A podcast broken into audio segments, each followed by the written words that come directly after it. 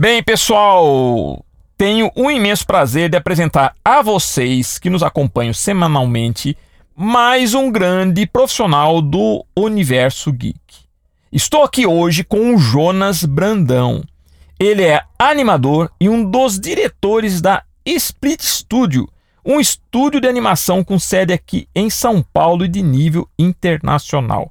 A Split animou várias séries comerciais de TV, filmes e longa-metragem, enfim, é um estúdio respeitável.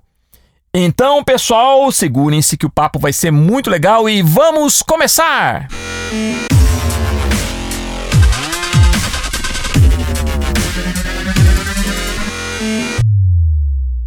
É, Jonas, antes de mais nada, muito obrigado por você estar aqui com a gente no, no nosso Pod Geek, tá? E passar a sua experiência profissional para o, o, o nosso público. Tá? Muito obrigado, tá bom?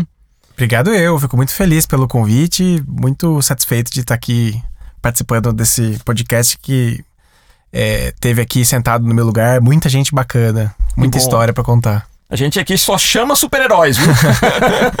eu sou o mais fraquinho deles. Tá, vamos lá então, Jonas, vamos começar. É, eu sempre faço essa pergunta, né? Quando a gente começa a nossa entrevista, porque é, é a pergunta que a gente tem que fazer para todo profissional, né? Que você fale um pouco sobre o seu início de carreira e como que surgiu a Split Studio, né? Que hoje vocês têm como clientes o Cartoon Network, Nickelodeon, Maurício Souza, Globo. Então, então, quer dizer, é um estúdio muito conhecido, já bem posicionado no mercado. Então fala pra gente essa sua, sua trajetória de claro. início de carreira e do Split. Claro, é... eu acho que todo mundo, eu acho que quase todo mundo na nossa área começa com uma, uma grande vontade, assim, de, de trabalhar com as coisas que a gente gosta, né? E eu sou de uma geração que é, cresceu vendo muita TV, né? Foi no, eu sou de. Eu sou. Nasci em 85, né? Então, durante a minha infância, foi o auge da TV Cultura, né? A TV Cultura tava ali é, com uma programação incrível, né? Que vinha, muita coisa vinha da BBC e tal, mas Sim. tinha uma produção local no Brasil muito forte, né? Com Castelo Ratimbum. Sim, isso é verdade. Né?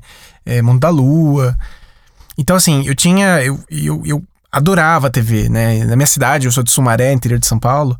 É, Bem pertinho de Piracicaba, né? Do lado de Piracicaba, assim. Onde tá a nossa escola. Mas é, é, é não tinha cinema Sumaré, é. assim, né? Então, é, o que tinha de opção para assistir, para entrar em contato com animação e coisa era a TV. Eu cresci vendo TV. E meu sonho era trabalhar fazendo desenho animado, assim. Então você já queria animação mesmo, né? Eu queria então, desde. já era animação. Eu, eu, sempre gostei de quadrinho e de desenho animado, assim. Isso desde antes de ler, assim. Os dois estão ligados, né? Eu, os dois estão muito ligados. Sim. Minha avó era uma leitura assídua, assim, de quadrinhos. Ela gostava muito.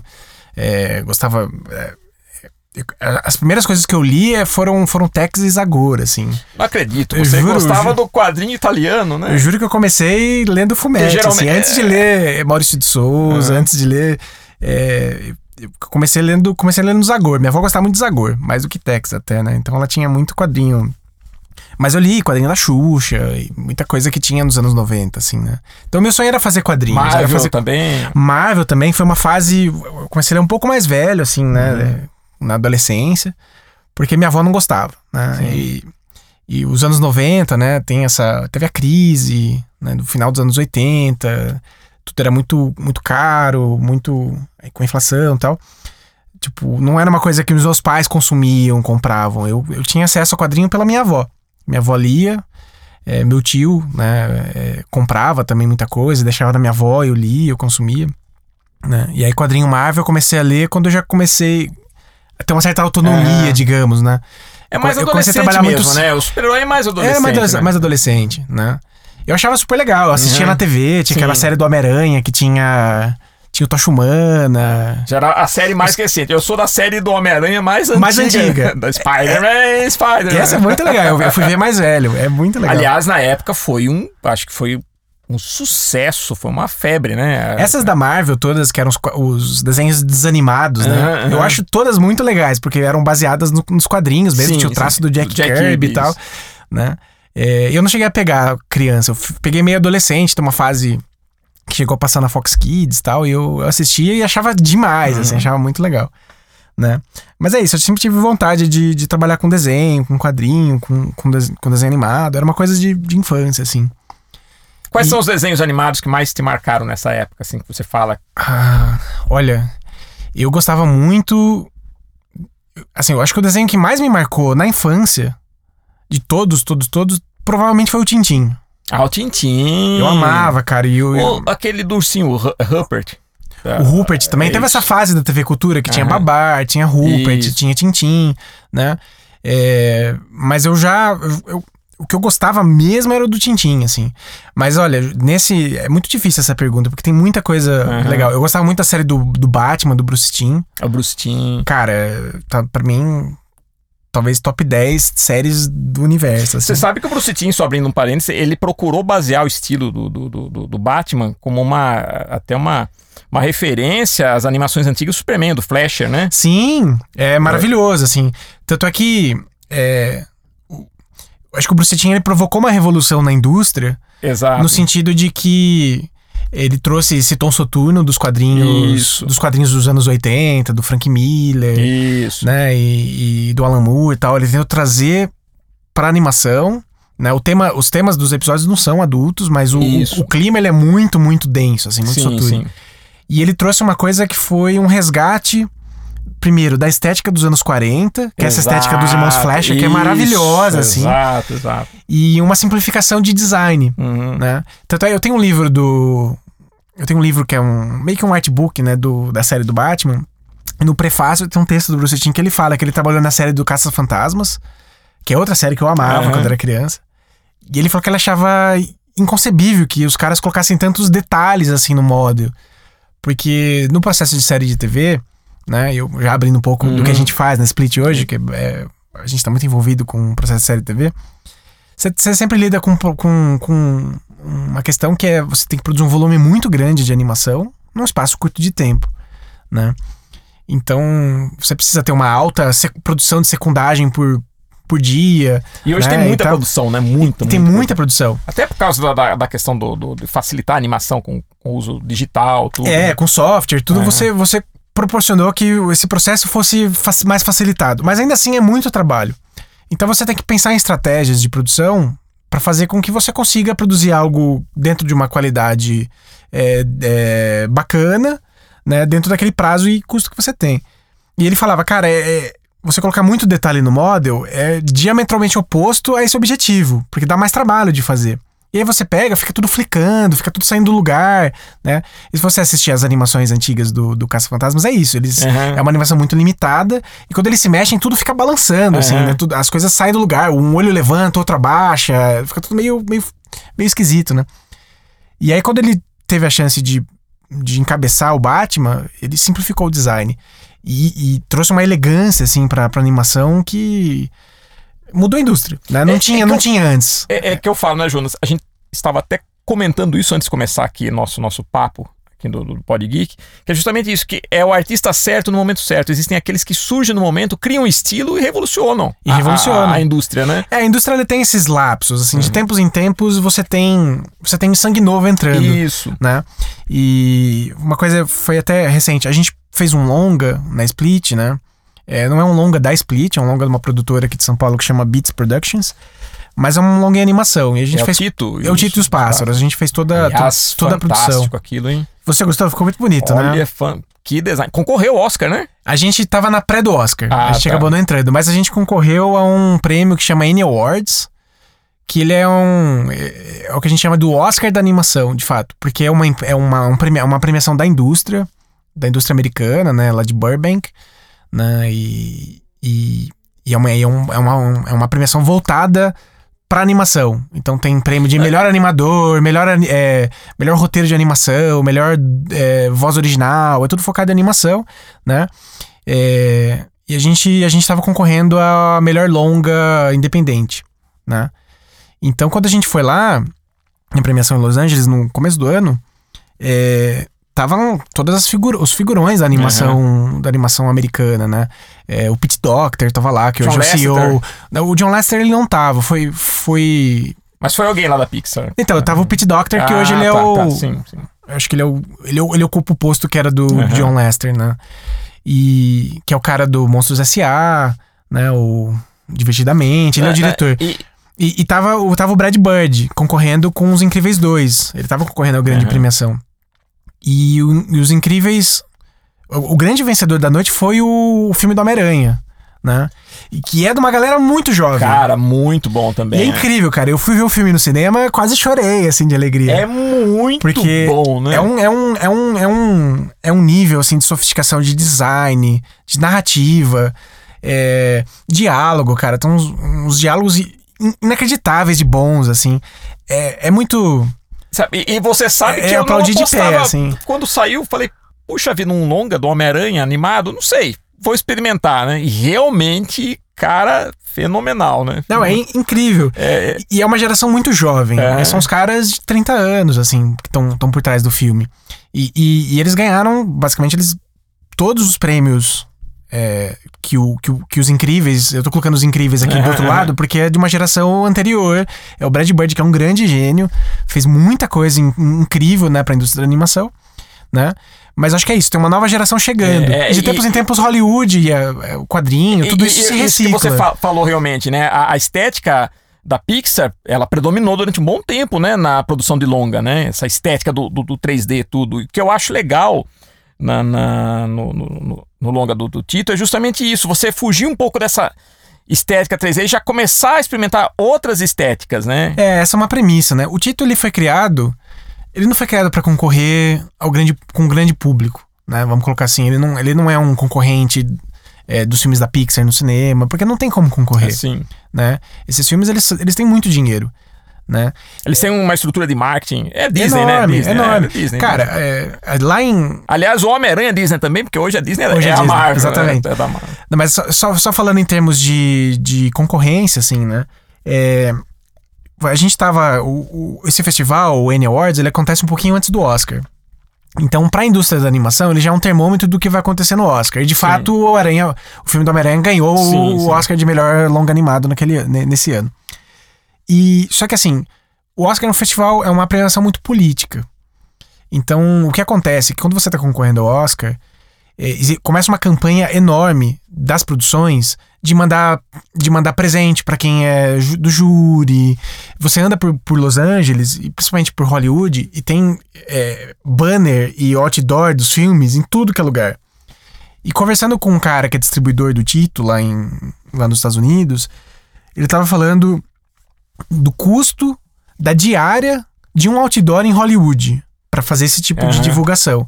E cara, uma semana de divulgação de qualquer filme de Hollywood é mais do que o orçamento que a gente teve para fazer o filme do Tito, Brincadeira. né? Então assim, é, é- é- não tem como competir, É. não tem como competir. A gente chegou É a participar do né? Oscar, a indústria gente participou do, a gente fez um pedacinho pequenininho, né, da produção do Menino e o Mundo, que é um outro longa brasileiro, e esse sim concorreu ao Oscar, né, em 2016.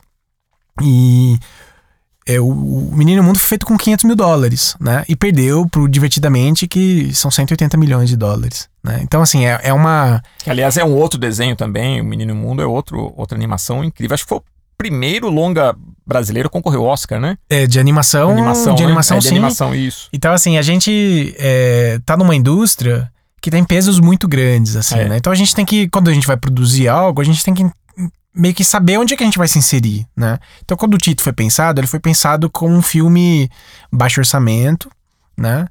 É, e um filme para é, concorrer a festival e principalmente entrar na Europa. né? O foco do Tito era a Europa, né? E tanto é que fez muito mais espectador na Europa Uhum. do que fez no Brasil, né?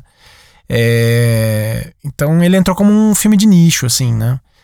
É, que é um. Assim, quando a gente produz uma coisa, é o tipo de coisa que a gente sempre se pergunta: pra quem que é?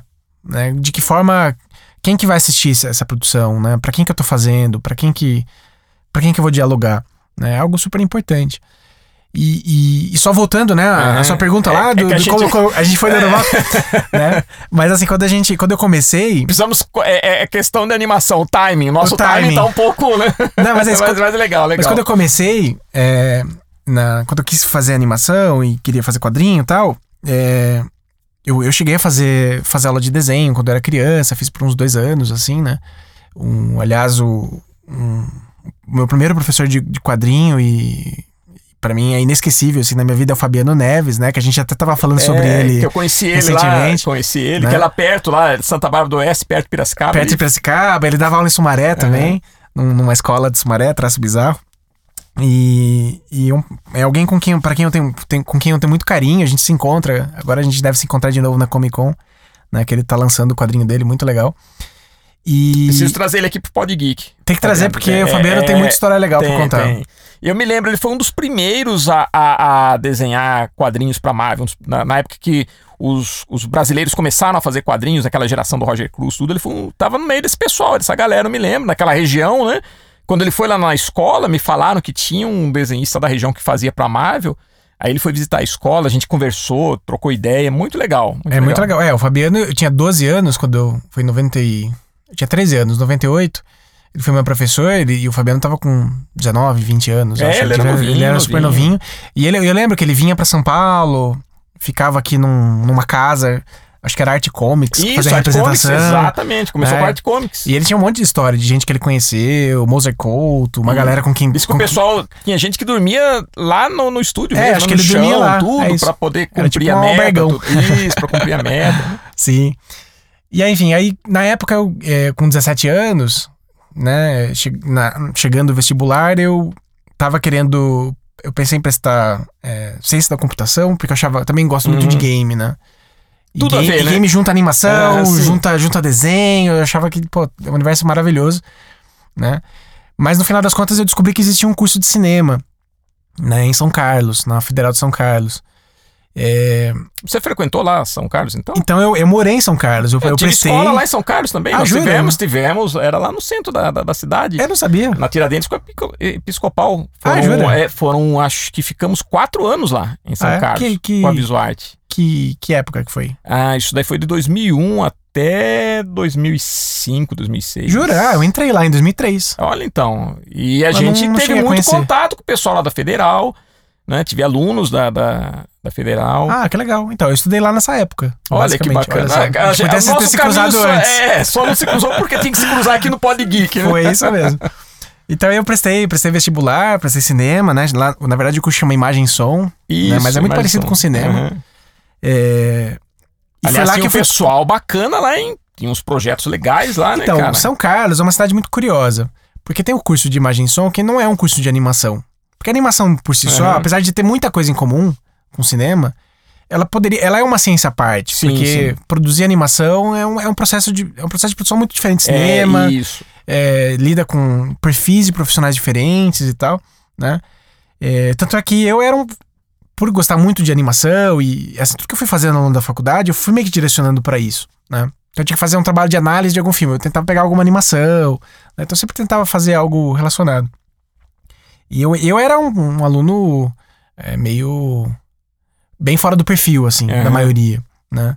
É, porque é isso, eu tava querendo animação, né? E a maior parte das pessoas tava querendo documentário, cinema, coisa que eu também amo, e, e por um tempo eu quase desisti de animação, assim. né? Eu amo documentário, pensei muito em se- É enveredar por essa carreira. a- a- alunos que a gente teve lá em São Carlos era justamente do pessoal de imagem e som que queria trabalhar com animação. Então, aí São Carlos tem isso, tem um pedacinho todo ano, quase todo ano, sempre tem alguém que inventa de fazer um TCC de animação, né? Aham. E eu falo inventa porque é, é uma invenção. A gente não aprende isso na faculdade. Assim, tem, tem uma disciplina de animação, que é um semestre, é, mas ela não. É, é insuficiente para você saber tudo que você precisa para poder fazer um projeto de animação, né?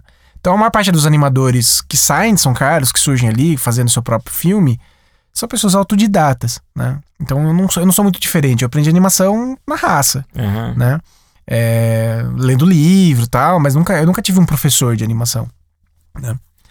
É, então, eu fiz um TCC em animação, né? Foi um filme que chamou Um Lugar Comum. É, foi minha primeira experiência com animação e, e me projetou bastante, assim, né? Porque rodou muito festival, ganhou prêmio, né? Então, foi um filme que me abriu muitas portas. E aí, eu, em 2006, final de 2006, eu tava me formando e o Gilberto Gil, ele era o ministro da Cultura, né, do governo Lula. E na época ele, tava, ele assinou um contrato de coprodução com o governo do Canadá, né? E entre os vários acordos tinha que o Brasil e o Canadá iam fazer um- uma parceria, né, um trabalho em conjunto, O Canadá tem uma, tem uma instituição que chama National Film Board. Ah, fantástico, rapaz. Que eu, É. assim, a maior parte dos animadores sonham em trabalhar pra Disney. Norman eu sonhava McLaren. em trabalhar na National Film Board. Norman porque McLaren, ele desenhava é, direto no fotograma, fazia. Ele fazia. O Norman McLaren, que foi um dos fundadores da National Film Board, né? é, ele, é um, ele era um cara muito experimental. Então stop ele, motion com pessoas, né? com- E- Então ele fazia filmes experimentando. Ah. Então ele fez filme animando pessoas, ele fez filme é, desenhando direto na película, né? Tem um filme dele que é muito curioso, que são, são uns, uns- uns- É um filme bem abstrato, são os padrões geométricos que ficam aparecendo na tela, quadradinho aumenta, diminui. E o que você tá vendo é o que você tá escutando, na É, verdade. Isso. Porque, aham. o que ele- porque o, como, como funciona né, no cinema é, tradicional, em que você tinha a película, né? Isso. Ah, você tem os fotogramas, que cada, cada imagenzinha ali é um frame. Que que o, E o som que era proje- ótico. E o som é ótico. Isso. O que, que significa som ser ótico? Ele é um, era um monte de risquinho que ficava Isso. do lado do fotograma. Uma parte que não aparece na projeção. Então ele desenha. O que você tá vendo na imagem é o que ele desenhava do lado. Aham. E aí ficava um som super trilha, maluco. é, ele- Então ele desenhava a trilha à mão. Ele, ele compunha com desenho. É inacreditável o trabalho é, dele. incrível, E a incrível. National Film Board tem esse- essa tradição de, de experimentar. Aham. né? Então, ela, ela é uma instituição muito forte nos Estados Unidos, no, no Canadá ainda. Ela, ela é uma Isso amplia sua visão de animação, né? Você É, e, e- ela tem esse perfil de. Ela pega artistas independentes e financia trabalhos desses artistas. É, só- só- eu conheci um, um- um- um- cara, né, um animador uma época, que inclusive tinha, tinha trabalhado bastante com animação experimental né, no, no Canadá. Ele falava o seguinte pra mim: a diferença na época entre desenho animado e cinema de animação. Ele falava pra mim, Magno, National Film Board não faz desenho animado, faz cinema de animação. Exatamente. Que é uma, é uma coisa diferente. Entendeu? Não, exatamente. Não, exatamente. Eles têm. um- Até tem produções que são mais fo- focadas no público infantil e tal.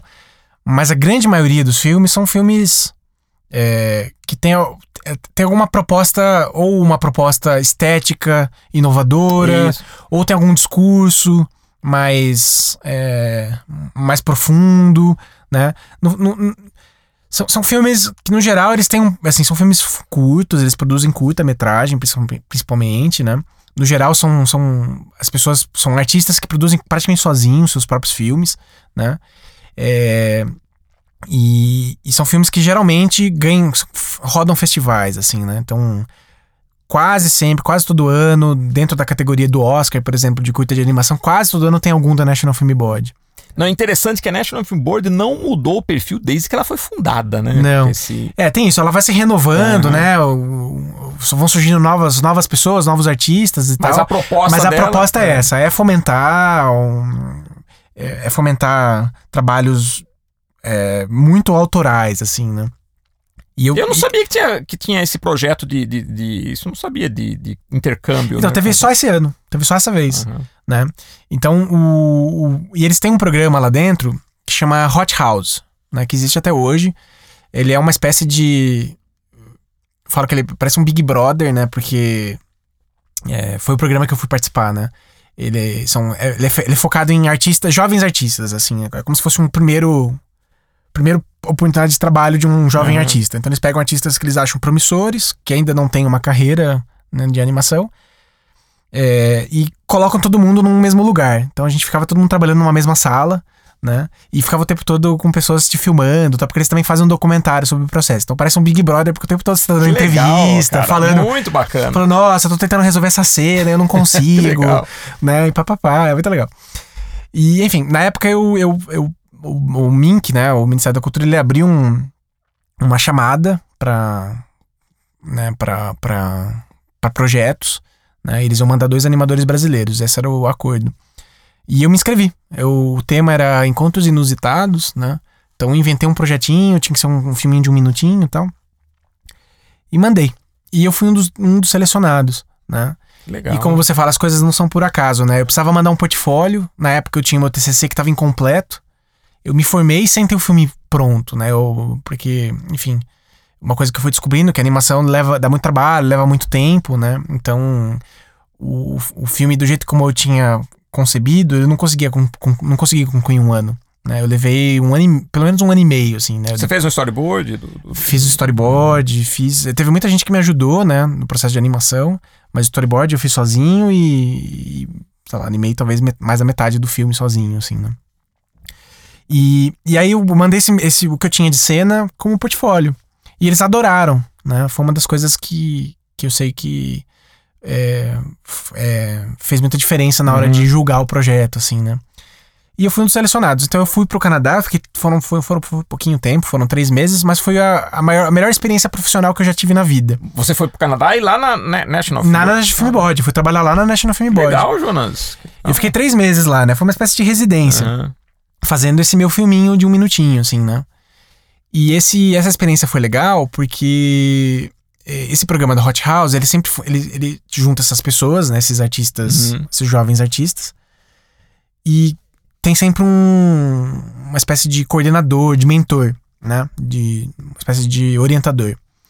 E na- no meu ano foi uma, uma, uma animadora fantástica, cara, dinamarquesa que chama Tori Cove que ganhou o Oscar naquele mesmo ano de melhor curta de animação. Tipo, cinco dias antes de eu chegar lá. Quando eu cheguei, tava, tinha serpentina espalhada pelo estúdio, todo mundo comemorando, todo mundo feliz, né? Foi muito legal, assim, né? Então foi, foi uma experiência muito incrível, porque eu vinha dessa experiência de ser autodidata, de estar aprendendo na raça ali pra fazer o curto.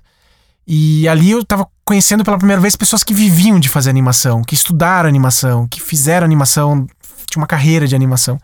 Então foi a primeira vez que eu pude tirar dúvida, perguntar coisas, tinha coisa que eu fazia intuitivamente, que eu não sabia direito, né? Parecia certo, tinha um feeling de que eu tava fazendo o negócio certo, mas não sabia o porquê. Então ali tinha pessoas que, que me ajudaram. O próprio Diego Stolier, que era um, outro brasileiro, é ele é mais velho que eu, ele já tinha bem mais experiência, ele trabalhava na 2D Lab, que é uma produtora incrível do Rio, é, de animação. É, ele já tinha um conhecimento de animação muito, muito mais avançado do que eu, eu podia imaginar ter na, naquela época, assim, né? Então ele também me ajudou muito. Então foi o mais próximo que eu tive de professores, assim, né? E aí, voltando pro Brasil, eu resolvi arriscar a vida, tentar vir pra São Paulo, né? Eu terminei meu TCC, Uhum. né? Na, na, na sequência e tal, vim pra São Paulo. E comecei a trabalhar, né? É, trabalhei em alguns lugares aqui em São Paulo, comecei a dar aula, né? É, Começou a carreira, praticamente. comecei a carreira né? praticamente, né? Profissional. É, comecei Isso a dar que aula. ano, Jonas? E eu, eu vim pra São Paulo em dezembro de 2007, 2007. tá. né? E, e aí, desde então, estou aqui, né? E aí, enfim, comecei a trabalhar de freela, fiz muita, fiz muita coisa, assim, né? E em 2000 e... Você veio num período que a animação, a na- animação brasileira, ela já estava sentindo o reflexo da nova tecnologia, né? Sim. Tá. É o... Assim, a animação no Brasil, colocando assim, dos anos 90 pra cá, até os anos... Até o... Vai meados, 2005, 2006, mais ou menos, era basicamente publicidade. É isso. que é isso eu ia existia te era publicidade. Exato. né? A maior parte das produtoras que existiam, e não eram muitas, eram produtoras de publicidade. Aliás, durante muito tempo, a, a animação brasileira foi voltada para o mercado publicitário, né? Ah, e é. ganhou vários prêmios, né? Sim, Vários sim. prêmios. Acho que, a- eu diria que até hoje, eu acho que É. o grande grosso da animação ainda é publicitário. Né? Você acha que. Eu, eu, eu- achava que o mercado de séries já tinha superado da produção publicitária. Eu acho que em números de pessoas envolvidas, sim. Né? Mas são. Acho que existem poucas produtoras envolvidas nesse mercado. E existem muitas produtoras pequenininhas que prestam serviço de publicidade. Acho que então, quan- quanti- quantitativamente, pensando em número de empresas, acho que quem presta serviço de publicidade ainda é, ainda é maior. Talvez numericamente tenham mais pessoas. É, é que porque Fazendo- eu, eu acho que toda essa mudança de mídia, né? Porque a TV hoje em dia, o mercado publicitário de, de, de animação era muito focado para TV, né? Então, Sim. com toda essa mudança que teve, nova mídia, Netflix, internet e tudo, eu acho que houve um rebuliço no, no, no, no- mercado, né? E o surgimento desse mercado para produção de séries, né? Que Sim. cresceu bastante também. Não, exatamente. Foi. Então, é, é, essa coisa de estar no momento certo, né? A pessoa certa no momento certo. A gente tava. é, assim, voltando, vai, pra 2008, que foi quando. Quando nasceu o primeiro embriãozinho ali do que, se- do que se tornaria Split, né? É, começou essa conversa sobre série de TV no Brasil. Por que série de TV no Brasil? Porque o Brasil tem um modelo de produção, um modelo de TV no mundo, que ele é único. Né? E quando a gente fala que é único, parece que é bom. Mas no caso do Brasil é ruim. É, é, até vou imaginar o que você vai falar, mas vamos lá. O, o modelo do Brasil é o seguinte, né? A TV, ela é uma difusora de conteúdo. Então a responsabilidade da TV, o papel da TV, é selecionar conteúdos, Isso. colocar no ar e ganhar dinheiro através da inserção de comerciais, né? Uhum. Nos- fazer esses breaks comerciais e, e ganhar dinheiro explorando esse espaço. Né? Então esse é o modelo de TV em qualquer lugar do mundo. Isso. No Brasil, por uma questão de legislação que data ali da, da época da ditadura e tal, 60 e pouco. Dos anos Até 60? hoje não foi, né? Não, até, não a- a- exatamente, até, o- até Uhum. hoje não essa essa a mídia ficou concentrada, monopolizada. Exatamente. Então as TVs, além de exibir o conteúdo, ela Elas tem, produzem. ela tem, exatamente, ela tem essa autonomia de produzir o próprio conteúdo. Então, isso faz com que, por exemplo, a Globo, as grandes, as grandes con- conglomerações limite o mercado, porque ela produz, ela produz a novela que ela exibe, ela Exato. produz até os filmes que ela exibe, ela produz os programas de TV que ela exibe, ela produz o futebol, né? Tudo isso é feito internamente, né? E sem contar a limitação de canais, né? Que- E sem contar a limitação de canais. que aqui no Brasil, um país imenso desse, você tem dois, três grupos de família controlando meia dúzia de canais. É, isso serve É. pra tudo, pra mídia, é, né, pra exatamente. jornais. E, e gera- isso que Operadores você de falou, só- telefonia, Só, são- só ampliando um pouco o nosso debate aqui, no nosso papo, é, uma coisa que você falou realmente é que além de desses grupos concentrarem, dominarem a, a- a- no caso a mídia televisiva, eles também estão presentes na parte de música, tudo. Quer dizer, é um grupo só que domina tudo, né? Exatamente. O mercado audiovisual ficou fechado a meia dúzia que determina o que você tem que assistir, o que vai produzir. Exatamente. Então, assim, isso fez com que a, a produção independente no Brasil fosse zero quase. Ficou amarrada durante muito tempo, né? Exatamente, né? Então, você tem um modelo, por exemplo, no- na França, o próprio Estados Unidos, Isso. né?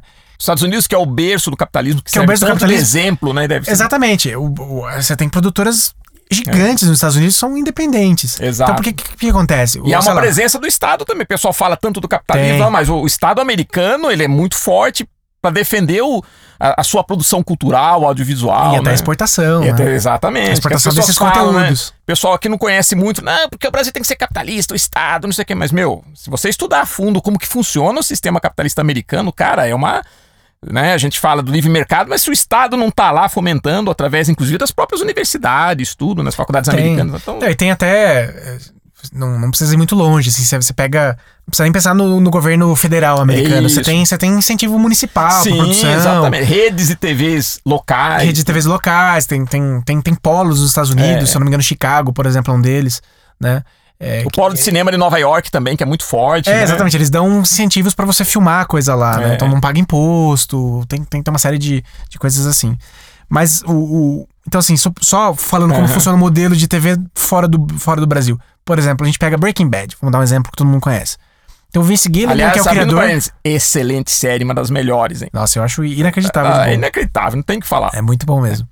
Então, assim, tipo, você pega o Vince Gilligan, que é o criador. O cara vai lá, tem a ideia. Vou pens- pensando aqui na ideia desse cara, um químico que tá com um problema de saúde, começa a fabricar drogas pra, pra conseguir sustentar a família. Então ele vai lá, pega esse projeto, põe debaixo do braço e bate na- nas TVs. E fala: olha, eu tenho esse projeto, vocês têm interesse? E aí a TV fala: ó, beleza, gostamos, tá aqui, te dou o dinheiro, ou uma parte do dinheiro, pra você produzir. E aí eu tenho o direito de exibir esse, esse- essa série. Então é assim que as coisas são feitas. É. O produtor independente ele vai lá, ele tenta levantar o dinheiro, então às vezes o canal dá um pedaço do dinheiro, não, ou às vezes dá tudo, mas não é exatamente O canal é até um incentivador, modelo- um fomentador, Ele é um fomentador. de conteúdo, né? É um fomentador de conteúdo. Aí existem as produtoras que vão produzir que dependem desse mercado. né? Exatamente. Então tem um ecossistema. Isso. No Brasil nunca houve. Aham. Então o que isso, isso reflete na nossa produção. O que havia de animação era só publicidade, que era o único mercado que a gente conseguia entrar. E nessa pobreza, entre aspas, né, do, do- do- da produção audiovisual brasileira, que não é, infelizmente, é, é, as pessoas não têm essa noção de que a produção audiovisual brasileira não existe pela falta de profissionalismo, porque os profissionais brasileiros estão entre os melhores do mundo. Cara, a É gente o- exporta muita gente. Exatamente, é que o mercado aqui ele se fechou. É um mercado Ah, e a gente que fechado. está dentro sabe disso. E quando a gente comenta com as pessoas que não têm essa noção, né? Então, a- a- isso infelizmente. E a gente tem por trás disso todo um histórico que vem desde a época da ditadura tal. A concentração. Eu acho assim que a concentração da mídia no Brasil foi extremamente maléfica pro foi, mercado. Foi, né? Foi, foi, e a gente vê, assim, um pouquinho de, de flexibilização que houve, vai, que começou em... Oficialmente começou em 2011, né? Que teve uma lei, é, a lei da TV a cabo, que entre várias coisas que se colocou, se colocou uma cota pequena para produção independente. Então, qualquer canal de TV a cabo que exiba ali, a gente chama de canal qualificado. Né? Tem, tem umas certas características, se o canal tá dentro desse, e a maioria tá, ela tem que comprar uma parte, passar uma parte da, da grade, são, é 3% semanal, assim, da, da grade, tem que ser de conteúdo brasileiro independente. Ou seja, ele tem que chegar e comprar, ou sentar com as produtoras, ouvir os projetos e, e comprar a produção dessa produtora independente. 3% é muito pouco. Mas esse pouco é o suficiente para fomentar isso. o mercado e fazer o Pra já dar um impulso, um né? Um impulso enorme, enorme, né? Então isso, e, e se a gente for ver assim a longo prazo, por exemplo, quando a gente fala em animação, a gente pensa muito em Japão, Estados Unidos, França, Coreia, né? Que apesar das pessoas não saberem, mas Coreia é um grande produtor Sim. de animação, é. né? É, cara, Canadá, né? Canadá também é um enorme polo de animação. O próprio Homem-Aranha que a gente falou foi feito no é, Canadá, né? Então, é, você pega Canadá e França, que são dois grandes polos, você tem uma lei de cota que ela data dos anos 60.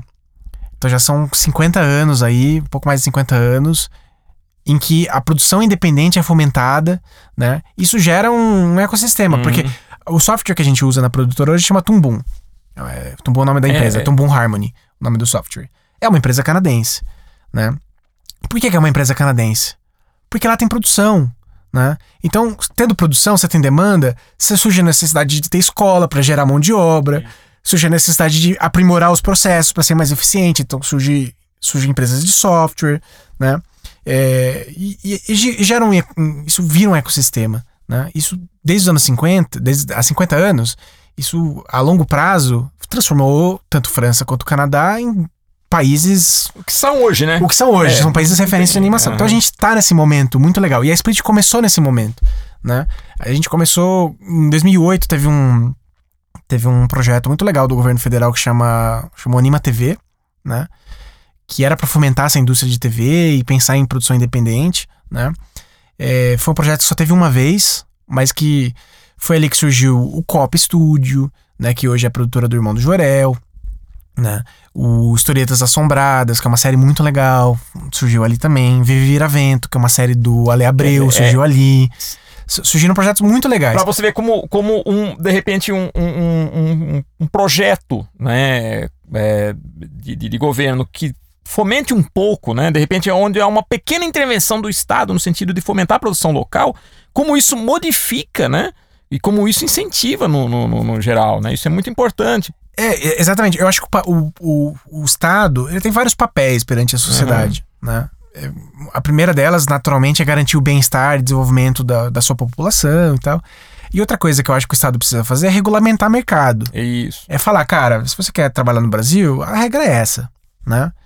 É... E é o que se questiona muito, quanto o Estado interfere e tal. No caso do, do Estado, acho que ele tem que fomentar políticas públicas, políticas que permitam o desenvolvimento. E de fato, nos últimos anos, o que a gente vem assistindo é um Estado participando e fomentando uma política de desenvolvimento do audiovisual que tem surtido resultado. Não esse Estado que está aí agora, né? Esse quer é, destruir. Esse, esse, tá esse, esse, tem né? mostrado, esse tem mostrado que não é uma prioridade. Não é amigo da cultura. Não né? é amigo da cultura. É. Mas, nos últimos, vai, 15 anos, 12 anos, talvez, 10 anos, sei lá, última década, vamos colocar uhum. assim, é, a gente tem assistido uma, uma, uma, uma a gente assistiu né, uma, uma sucessão de, de eventos que fizeram com que o audiovisual brasileiro se fortalecesse. Então, assim, quando a gente fala o Menino Mundo concorreu ao Oscar, não é por acaso.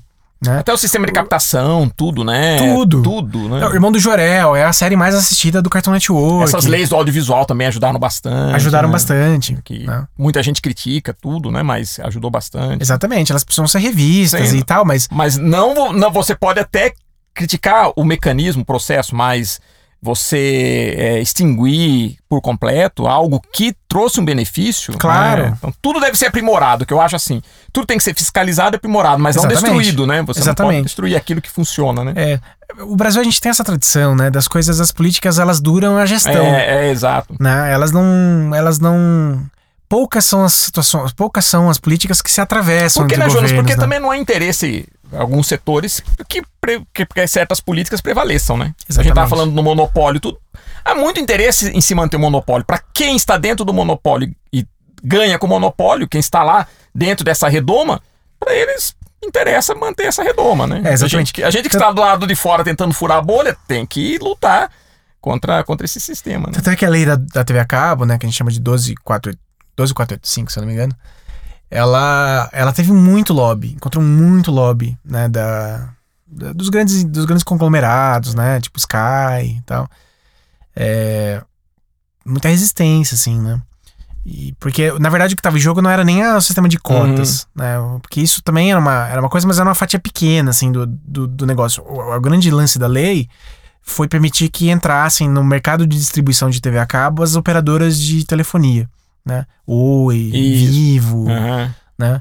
É, que antes elas não tinham autorização de, de vender serviço de TV a cabo. Né? Então houve um lobby enorme, cara, enorme das, é claro, das empresas que existiam, é, que distribuíam, que tinham um monopólio da, da, do sistema Mas a gente está assistindo, mas eu acho que nós estamos assistindo aí uma, uma, uma revolução no mercado, principalmente com o surgimento do streaming, né?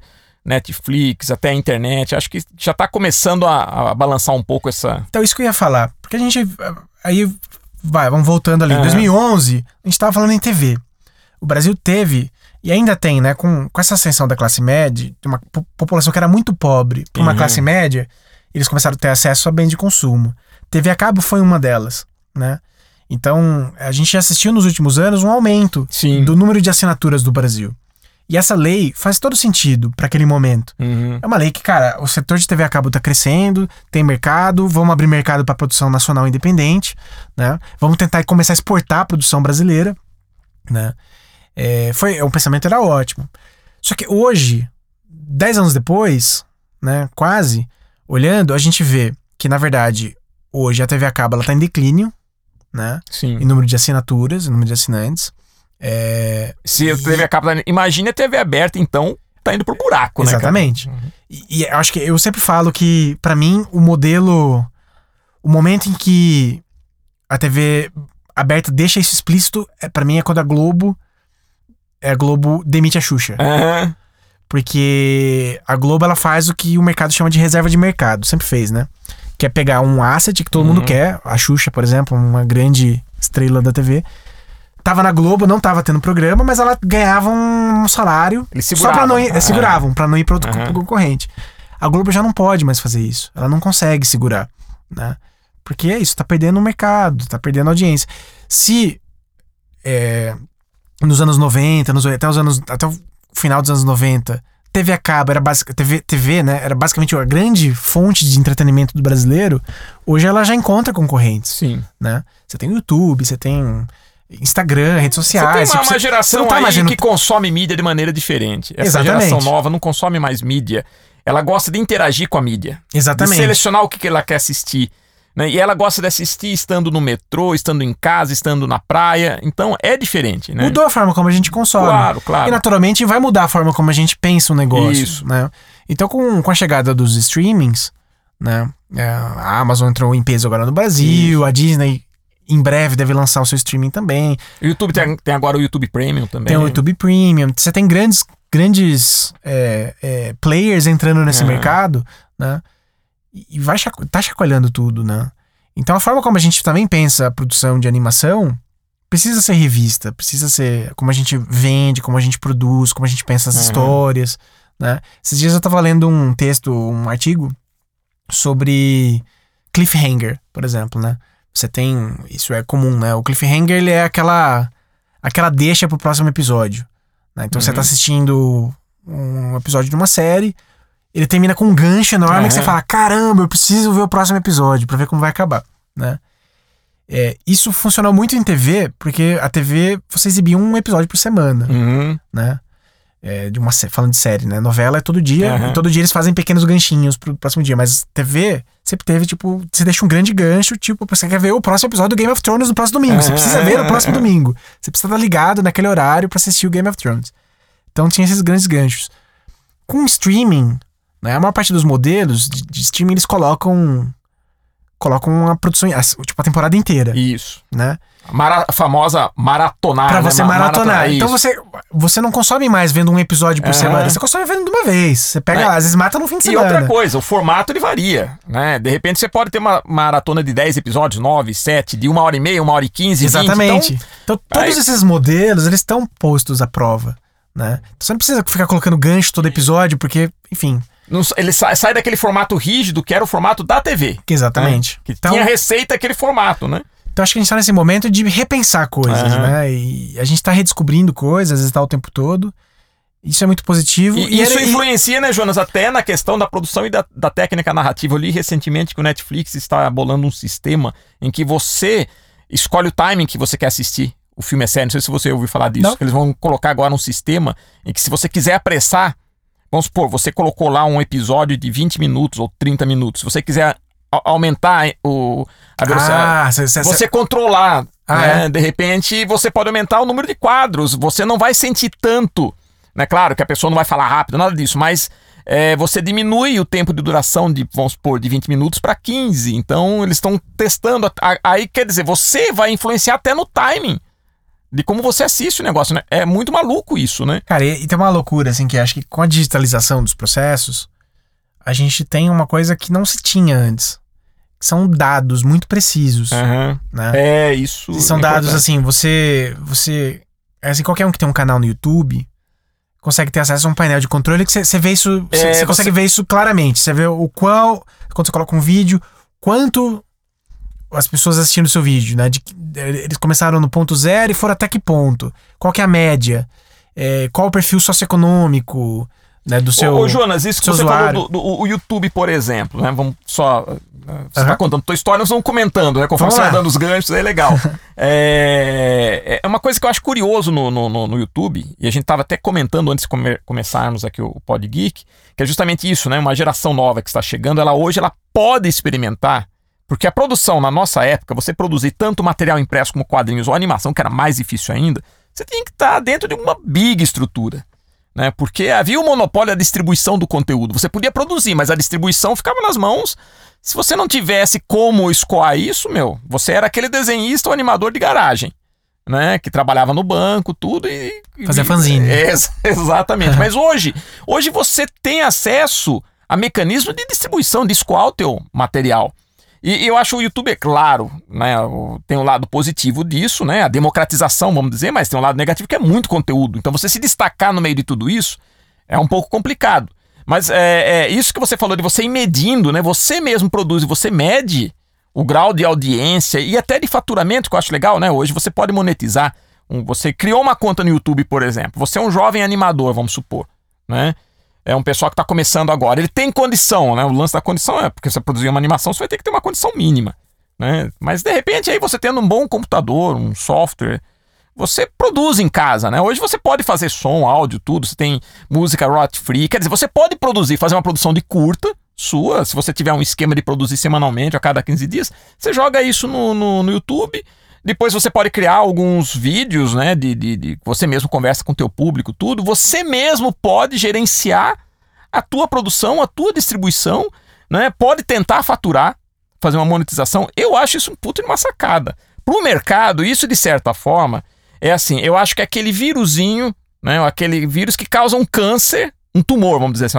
a palavra até meio perigosa, né? Falar, a gente falando de doença, mas não é nada disso, é só uma, uma, uma comparação. Você gera um tumor nesse, ne- que a gente tava falando, nessa coisa do monopólio. Então, aquele monopólio, de repente, você já gerou lá um- algo- que está provocando uma, uma mutação, né? Que pode destruir esse corpo imenso a médio e longo prazo. É assim que eu, que eu vejo a, a coisa, né? Então, quer dizer, a, a- eu vejo hoje que se você tá, no- mesmo para quem já tá no ramo, né? No caso vocês, Split, né? Os, os estúdios, observando isso daí, como quem tá começando, eu acho que tá vivendo uma época, uma época de transformação, uma época maravilhosa para se trabalhar, né?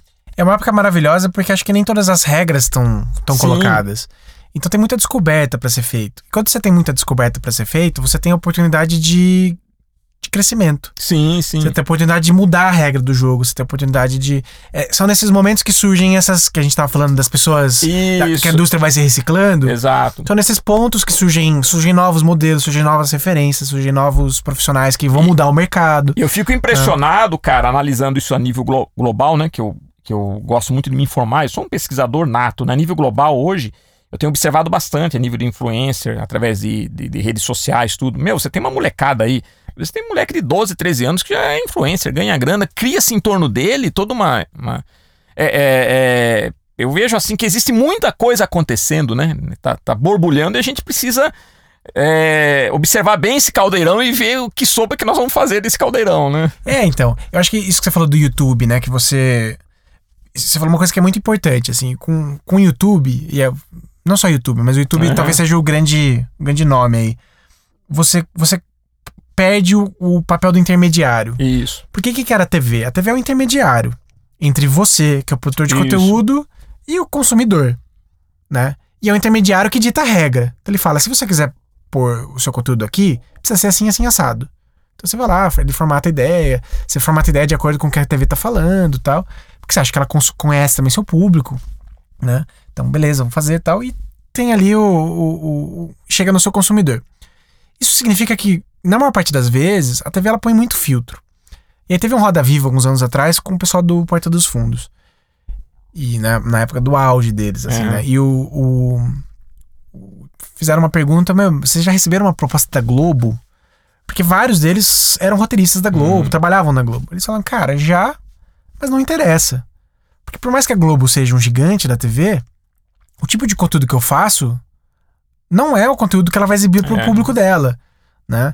Você vê a Porta dos Fundos, por exemplo, fazem muito, eles fazem muita é, muito vídeo é, É, brincando com o cristianismo. Isso, isso. É, E- é. Então, são, são vídeos que são polêmicos. A, e a Globo vai fugir disso. Então vai ter muito filtro. Ele falou, cara, eu não preciso. Hoje eu tenho uma comunicação direta com o meu público. Eu não preciso É, do intermediário. Não preciso do intermediário. Não faz sentido, né? Então, esse, esse, isso que ele colocou, eu acho que é o grande lance da, dessas novas plataformas que permitem que você de- publique Uhum. seu conteúdo. Por outro lado, essas novas plataformas também colocam novos desafios, Isso. né?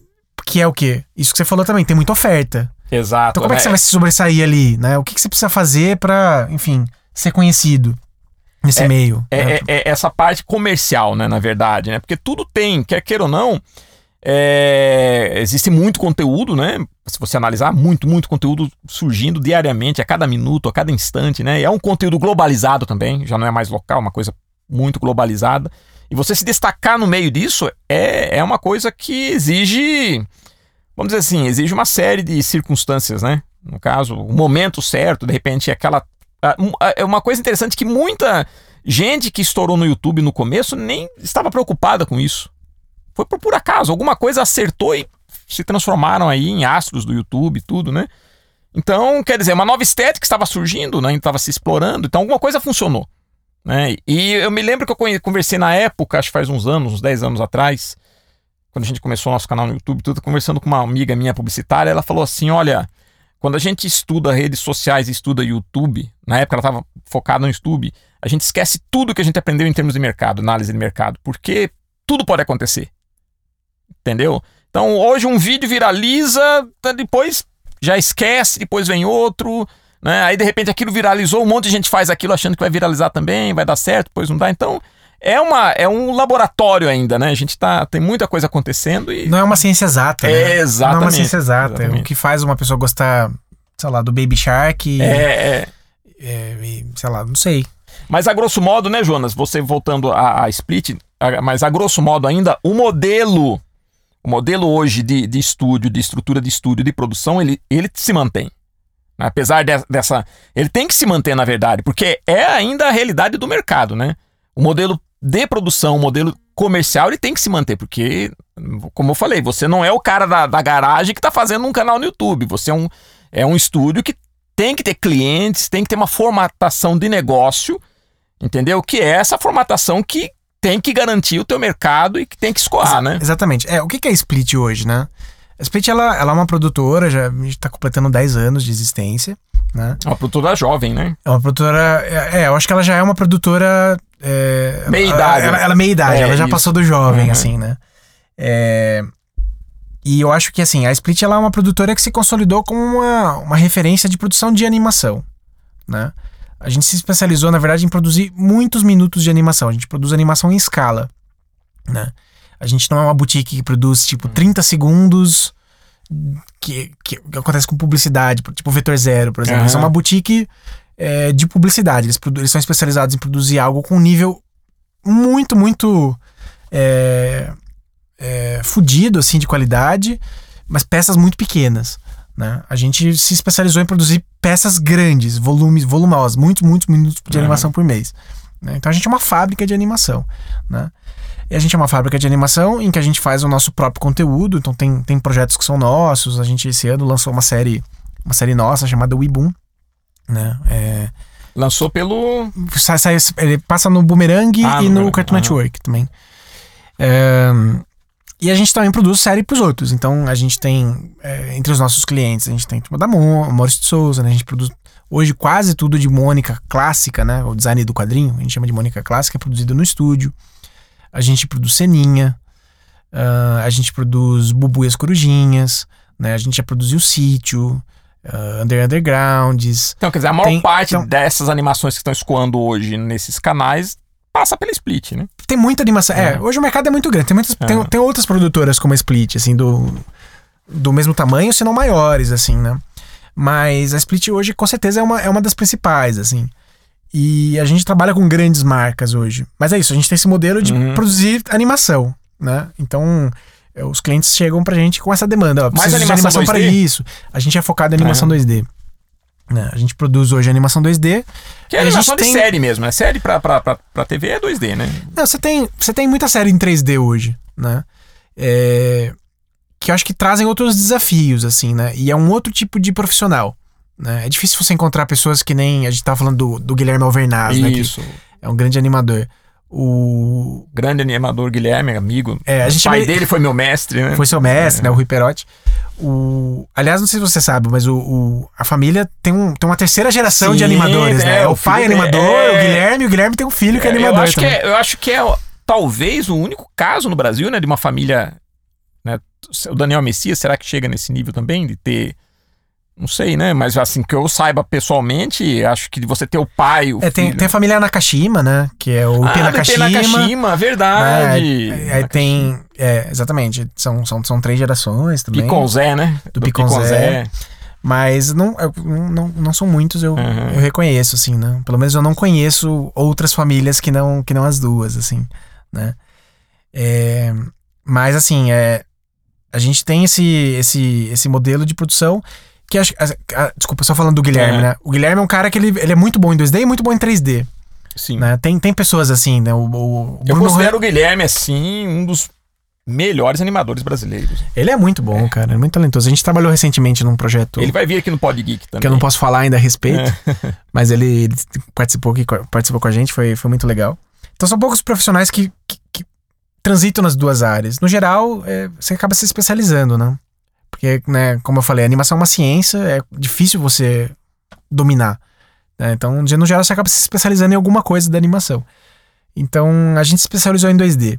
A gente tem até a intenção de começar a produzir 3D. É uma coisa que a gente tem começado meio a passos, passos lentos, assim, porque também exige uma outra infraestrutura, É. outro equipamento, não só outro tipo de profissional, né? É, a gente hoje produz algumas coisas de 3D pra, pra- tipo ceninha, por exemplo, tem carros em 3D. Então, tipo, é uma parte pequenininha, mas tem 3D. E a gente também tá usando 3D em jogo, né? É uma outra coisa que a gente sempre fez desde Uhum. o começo da Split, né? Aliás, teve uma fase da Split ali de 2012 a 2014 que a gente virou praticamente uma produtora de jogos, que a gente mais fazia jogo do que qualquer outra coisa, né? É, Então tem uma parte ali que a gente usa 3D, assim, mas pensando É em jogo- produção de jogo- escala. Pra PC, jogo. Você fala. É, game. de- Game, de- game, ah, é. que- É, tá. quando, em 2012, Aham. 2014 ali, a gente fazia muito jogo em flash pra, Tá. pra, pro mercado educacional. Né? Teve, um, teve uma fase que isso teve um boom, assim, no, no Brasil. E hoje em dia a gente tá focado em produzir jogos é, maiores pra essas plataformas, assim. Então a gente tá agora trabalhando num, por exemplo, num jogo que é que ele é um jogo baseado no universo do Menino Mundo, né? E esse é pra ser chama As Crianças do Mundo e é pra ser para ser lançado pra console grande, assim. É, Jonas, deixa eu fazer uma pergunta pra você. Né? Ah, qual o critério hoje que você, fa- falando assim pro, pro jovem animador que está nos ouvindo, pessoa que quer realmente trabalhar na área de animação, né? É, qual o critério hoje, né? É, por exemplo, um jovem animador trabalhar na Split e que conselho você daria para quem realmente quer viver de animação, né? Quer ser um profissional de animação? Aham. É, eu acho que pra você se você tá começando na área, né? É, acho que tem algumas coisas que são importantes de ser mencionadas, assim, porque no final vai acabar sendo um pouco o tom da sua carreira, né? É, a primeira coisa é que a animação é um processo muito lento, né? No geral, é um processo é, bem exaustivo até, né, eu diria, porque você fica muito tempo ali trabalhando numa mesma coisa, né? Então, assim, a média de produção de um animador de série de TV é de 6 segundos por dia de animação. Que é um dia bem trabalhado, É. assim, né? Você, a princípio, falando 6 segundos por dia, nossa, mais um dia pra fazer só 6 segundos, só que. Nossa, você rala. É, Você exato. rala muito, assim. Se você conseguiu cumprir É. 6 segundos, que é meio que a meta, um dia muito produtivo. Uhum. Muitas vezes você não consegue, né? Dependendo da cena, da complexidade e tal, né? Então, assim, e eu, e eu falo isso porque a gente tá falando de um modelo de TV. Quando a gente fala pra longa, que no geral longa você tem uma produção de minutagem menor do que uma série, Uhum. num período de tempo talvez tão grande quanto a série, né? Então isso faz com que a sua secundagem por dia seja menor. Então significa que você pode ficar mais tempo É. ali melhorando, trabalhando em cima, e tal. Então, tipo amigos que tem amigos de uma geração anterior à minha que trabalharam na Disney, ficaram muito tempo, fizeram Mulan e outros filmes. E cara, eles falaram que a média de produção era dois segundos por semana de animação, Dois segundos por semana. por semana. Olha o perfeccionismo. É, e- exatamente. Por isso você chega num resultado, Uhum. né, maravilhoso, assim, né? Então, é... Mas, assim, independente do que for, em ambos os casos, né, você- é isso, você fica muito tempo trabalhando numa mesma coisa. Então, tem que ter muita persistência, perseverança. E tem um lance que acompanha qualquer artista também na carreira, é, que tem um- a gente se frustra muito, né, durante o processo, a gente, a gente se depara com as nossas limitações Uhum. e a- isso frequentemente coloca a gente pra baixo, coloca a gente para é algo que a gente tem que aprender a lidar, né? Acho que o tempo todo você vai estar trabalhando com com isso, gerenciando a sua insegurança e frequentemente gerenciando a insegurança do seu Uhum. coleguinha do lado também, acontece muito isso, né? E, e- mas assim, a animação é um ambiente muito acolhedor, né? Houve uma fase do Brasil nos anos 90, você E pega geração colaborativo, né? E colaborativo, né? colaborativo. Você É. pega uma geração an- anterior, você vê que tinha uma competição muito grande entre as pessoas, né? É, porque tinham poucos lugares que você podia trabalhar no E- Brasil e todo mundo queria trabalhar, então rolava muita competição. Hoje, o mercado é o contrário. Hoje existe muita colaboração. Tanto é que se popularizou na internet os collabs, Uhum. são coisas que as pessoas fazem de graça, pelo prazer de trabalhar junto um com o outro e tal. Então é um mercado muito. hum, ele- ele- eu acho ele um mercado muito legal nesse sentido, assim, porque as pessoas genuinamente estão preocupadas em serem melhores, em, em, em ajudar, dividir conhecimento. Então é, é um mercado muito gostoso. Mas é isso, você precisa é, saber, saber que é um mercado que você vai trabalhar muito, né?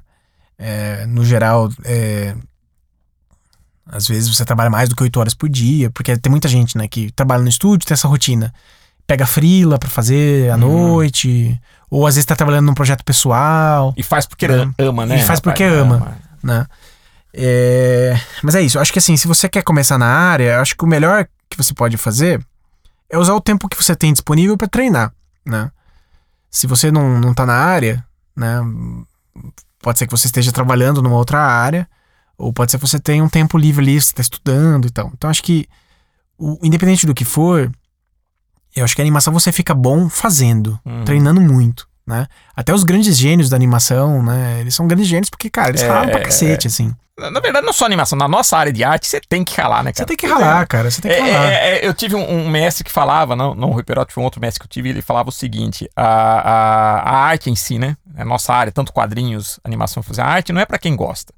Quem gosta aprecia, a arte é pra quem ama. Quem ama que vai fazer. É, quem É. ama vai fazer. Então, Porque é isso, a gente vai encontrar limitação de grana, limitação de é, prazo. E tem, tem um monte de barreiras, inúmeras barreiras, assim, pra você não fazer o que você quer fazer. Mas ainda assim você persiste. Então tem que amar mesmo. É, é uma, é uma e carreira seus planos paixão. futuros. né? Cara, eu eu eu penso, eu gostaria muito de hoje, o que eu mais faço hoje no, no estúdio é dirigir projeto, né? Uhum. Hoje eu, faz algum tempo que eu, que eu não animo mais, assim, né? Eu comecei como animador e com o passar do tempo eu comecei a me enveredar mais por produção, por gerenciamento principalmente pelo processo criativo, né? Então eu dirijo séries hoje no estúdio, dirijo alguns projetos e também sou roteirista, né? Ahn, Eu tenho muita vontade de, de trabalhar com streaming. que Eu queria muito descobrir esse, esse, esse mecanismo. Sacar o segredo do negócio, né? É, sacar o segredo. Eu- o que eu tô falando de dados é uma coisa que me chama Uhum. muita atenção. Porque quando você tá escrevendo, você tá criando, né? E voltando ao que eu falei, né? Que você tem que pensar no, no para quem que você tá fazendo, o conteúdo Aí entra aquele lance da ciência da computação que você falou da ciência da computação, Ah, dos dados. Tipo, quando eu tava lá na National Film Board, eu fui fazer o pitch do meu projeto, né? Quando eu cheguei lá, na primeira semana eles me colocaram pra, falar com o produtor-chefe lá do, do National Film Board. E o cara me perguntou, pra quem é essa animação? Foi uma grande lição, porque eu nunca tinha pensado nisso, né? Uhum, Pra mim era pra quem quiser ver, mas não Ah. é, né? Você tem que pensar, pra quem que é o público, isso. né? É, e hoje, com streaming, isso é muito, muito mais direcionado, né? Porque no streaming é isso, você sabe a idade, você sabe Você o perfil segmenta melhor, né, socioeconômico, você sabe, cara, o, o que, que o cara interessou, o que o cara buscou pra chegar naquilo, né? Então, são. Esse, esse, esse, modelo de distribuição ele te fornece muitos dados. Quer dizer, eu não sei se fornece, eu não sei se Uhum. você trabalhar com Netflix eles te fornece esses dados. Mas são, são dados muito ricos, assim, pra você, pra você criar. Mas já te abre mais, E- você falou antes, mas te abre muito mais pe- perspectiva e informação do que, por exemplo, uma TV. É, a, Né? te- a TV ela tem. Ela tem. Ela tem seus mecanismos de aferir o que, que tá indo bem, o que não tá, que é basicamente o Ibope. É isso. Que não é um, é um modelo. É um modelo muito. Muito pouco, na minha opinião, muito pouco confiável. Uhum. Né? Sim, sim. E não te dá né, dados tão precisos assim, né? Então, eu tenho muita vontade de trabalhar num modelo que é isso, que eu tenho informações né, que vão me ajudar a, tipo, direcionar o processo criativo. Eu tenho vontade de trabalhar num. Eu tenho muita vontade de fazer jogo, fazer um jogo. Jogo longo, assim, um jogo. é, Você joga? Jogo. Não, não, não com tanta frequência, Aham. mas eu gosto muito, assim, né? Eu, inclusive, domingo. Domingo eu fui, fui. Domingo, fui de segunda de madrugada, né? Basicamente. Madrugada de domingo pra segunda eu terminei o Resident Evil 2, agora o remake. É, gosto muito, não, não, não tenho muito tempo pra jogar, assim, mas quando eu posso eu, eu Uhum. jogo, assim. Porque acho que game, cara, tem uma. Você joga streaming também ou não? Não, não. Eu, sou, eu, sou, eu gosto de game, mas eu não sou. Eu não, não, não jogo online, Ah. não, não jogo esses MMOs, não, tipo, não gosto de shooter. Uhum. Eu, eu gosto de jogos muito específicos com jogos narrativos. Eu gosto Tá, de storytelling. tá, tá. O que me Ah. pega é a história. Sim, sim. E, a capaci- e o poder de você criar uma história que tem 40 horas de duração, 50 horas de duração, é, isso me cativa, isso me mobiliza, assim. Eu tenho muita vontade de pensar algo assim, né? Você pega um jogo que nem é, é, Heavy Rain, é, é, sei lá, o Last of Us, Resident, Resident Evil, são, são histórias longas, assim, Final são- Fantasy. com cheio, cheio de pontos de virada. Cara, isso me pega, assim. Eu tenho muita Uhum. vontade de fazer isso. Né? É. Tenho, eu tenho uma certa vontade de fazer longa também, né? Mas confesso que não, não exatamente longas comerciais, assim. Eu Tinha Uhum. muita vontade de fazer longa. Longa que eu tenho mais liberdade, assim, de criar uma história. Pensar, pensar num longa mais nichado, assim, né? Um longa, um longa Nesse ponto, a internet ajuda muito. O streaming ponto. ajuda muito, porque você direciona pro teu público, você pode criar o canal, você pode ter essa interação com o público também, né? Isso Exatamente. é legal, né? Isso é muito legal. Então eu tenho mais vontade de enveredar por esses caminhos que eu ainda não enveredei, assim, sabe? Eu acho que a gente, nos últimos anos, eu gastei boa parte da minha energia né, construindo, a- construindo a empresa, garantindo que o que a gente tá fazendo é, tá, ficando, tá ficando super legal e que as crianças estão gostando, que tá sendo. Tá, tá tendo aceitação. Isso no campo da TV, né? Mas eu tenho vontade de, de partir. E eu tenho vontade de resgatar. Eu tenho muita vontade de fazer uma coisa que eu sempre sonhei, que é fazer quadrinho. Aí né? eu ia perguntar isso pra você, né? Eu nunca Sabe, fiz, é. né? Eu, eu falei do Fabiano, eu estudei quadrinho com o Fabiano, eu tinha minha vontade era trabalhar fazendo quadrinho de super-herói e tal. Acho que eu nunca cheguei a desenhar. Eu sou o contrário, né? Meu caminho. Eu trabalhei a vida inteira com quadrinhos e meu sonho sempre Fazer foi animação. Vamos trocar, va- vamos trocar figurinha. Mas eu, eu tenho muita vontade de fazer quadrinho, assim, cara. É uma coisa que. Quadrinho é fascinante, cara. De tempos em tempos volta. Tem época que eu falo, não, cara, dá, dá muito trabalho. Porque no final das contas, também com o passar do tempo, eu fui percebendo que eu não- nunca fui um grande desenhista. Uhum. Né? Isso sempre me frustrou, né? Eu, eu desenho ok. Eu, eu, eu- o suficiente pra fazer as animações, pra fazer o sim. que eu faço. Né? Boa parte do meu trabalho, às vezes, é corrigir pose de Porque, na animador. verdade, a gente, a gente- na verdade, uma coisa é certa, né, né, né, Jonas? A gente, quando a gente assume essa questão de ter, uma, como eu também que tenho empresa, não adianta. O seu lado artístico, ele vai ter que ceder um pouco pro seu lado de organização, de criação, porque você tem que estar Gestão. criando gestão, tudo isso, não tem É. como, né? Tem como. Então, é, e é isso. Com o passar do tempo, eu fui desenhando menos ainda. Então, Uhum. ficando, foi ficando ainda pior. É isso que eu senti, assim. Eu, É. eu nunca fui, eu, eu nunca desenhei mal, mas eu nunca desenhei, nunca fui incrível. Eu tive né? esse, esse, esse problema de ruptura também. Você pensa É. que não, nos últimos. É claro, a partir do momento que eu passei a organizar a escola, tudo, aquilo que eu mais gostava, que era fazer quadrinhos, eu parei de fazer. Por quê? Porque eu, né? Se eu ficasse só nos quadrinhos, eu não chegaria onde eu cheguei. Né? Então, quer dizer, são caminhos que a gente escolhe no mercado, né? Para dar uma contribuição no mercado e também para se realizar. Que a gente se Exatamente. realiza também. Nós não somos, a gente é. Eu sou muito feliz com o que eu faço. É, eu também, eu me realizo com as É, produções, com as lógico. coisas que a gente Então, faz, até as importante- coisas que eu não tô envolvido, assim, do estúdio, eu fico você super tem que estar no meio orgulhoso. da arte, você tem que estar na tribo. É Exatamente. importante, você tem que estar no meio da tribo, né? Exatamente. Eu, é e, e eu, eu gosto muito do ambiente. Apesar de hoje eu, Uhum. não, eu não tá desenhando, eu lido o tempo todo com pessoas que estão. O tempo todo a gente fala sobre isso, o tempo todo É conversa. como a escola, rapaz. Tá lá naquela escola. Meu, eu tenho a nossa escola fazer 30 anos, daqui a dois anos. Então, quanta gente a gente conheceu, quanta gente está no mercado, quantas coisas nós trocamos, quantas ideias. Tudo isso é maravilhoso. Não né? é? É, é, É, é- é tão, é tão na- legal quanto desenhar, no final das contas. Você faz um pessoal. balanço. É que eu falo sempre pro pessoal da arte, meu, você tem que estar na tribo. Entendeu? Se é desenhando cabelo, se especializando em cabelo, ou fazendo desenho, ou fazendo animação, ou de repente cuidando da parte de só de roteiro, ou sei lá que seja na parte de organização, mas você tem que estar na tribo, porque a arte ela é colaborativa, não adianta. Mesmo o quadrinho hoje, a gente fala de história em quadrinhos, né? É, aquele quadrinho solitário de você sentar na, na, na prancheta e você faz tudo. Isso praticamente. Até o quadrinho é colaborativo hoje em dia. Sim, É. bastante. E, e é mágico, viu? O quadrinho, só abrindo um parênteses, é, pra você analisar o quadrinho, cara, a partir do momento que alguém teve a ideia de colocar um balão e dar voz ao personagem, isso é uma coisa incrível, né? Cara, é, É mágico, né? cara? é- é- eu acho mágico também. Eu acho, eu acho mágico. Eu, eu, eu não entendo quem não entende essa magia. porque acontece o tempo todo, assim, né? É, Mas. e- mas eu, eu amo, assim. E eu tenho vontade de fazer quadrinho, mas talvez não desenhando, assim, Uhum. né? É, fazendo. Porque nos últimos anos também eu me descobri gostar muito de escrever. Aham. Gosto muito, cara. E é uma coisa que. Eu entro em Eu também alfa, assim. eu entro em alfa. Escrever é eu um começo a fazer ali, me concentro É. e tal. Cara, é um, é um prazer enorme, assim. Não. Começo a fazer, não consigo parar, assim, né? Então tenho vontade de talvez canalizar isso e fazer um, até, fazer um até- quadrinho, né? até, né? Acho que a gente já tá quase encerrando aqui o, o papo, mas só abrindo um parênteses também com relação a quadrinho, a gente falou da animação, tudo, né? Quer queira ou não, quando eu converso com o pessoal de animação, fatalmente a gente chega uma hora fala de quadrinhos. Quando eu converso com o pessoal de quadrinhos, uma hora fala de animação. Não adianta, tudo tá interligado, né? Mas a gente tá falando de internet. Até pros quadrinhos a internet ajudou muito com esse, é, o Catarse, por exemplo, você buscar financiamento, o próprio Amazon para você mesmo editar. Então, você hoje tem muitas possibilidades, né? Isso é muito importante também, né? Porque até no quadrinho houve também um monopólio na distribuição, né? A gente sabia como era difícil você produzir um quadrinho, distribuir, chegar na banca. Então, tudo isso daí, né? É. É, hoje com a internet você É. nem precisa imprimir, cara. Você tem quadrinho online, você tem, tem gente que lê. É. Eu consumo muito quadrinho online. Então, é. Acho que isso abriu muita porta mesmo. Jonas, você quer deixar algum endereço de alguma rede social sua, do site? Fala com o nosso público, né? Dá uma mensagem para eles, né? E, mais uma vez eu agradeço por você estar aqui presente. né? Eu sempre falo que a gente nós temos um assim um, um- um- uma frase, né, que caracteriza o Pod Geek, né, que é seja um herói, que a gente sempre fala, seja um herói. Então a gente traz aqui realmente heróis, né? Então você tem o seu superpoder de animador, né? tem a sua Liga da Justiça, você tem os seus X-Men trabalhando lá, né? Então você também é um herói. Quer deixar alguma mensagem pro pessoal? Claro, claro. Bom, primeiro, foi um, de novo, né? Foi um prazer estar aqui com vocês. Tô muito feliz.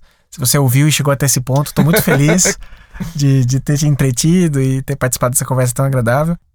É, então, se você quiser também seguir um pouco a gente lá no, no- na, da Split, tem o Instagram da Split, que a gente começou recentemente, né? Que é split, pon- split.studio.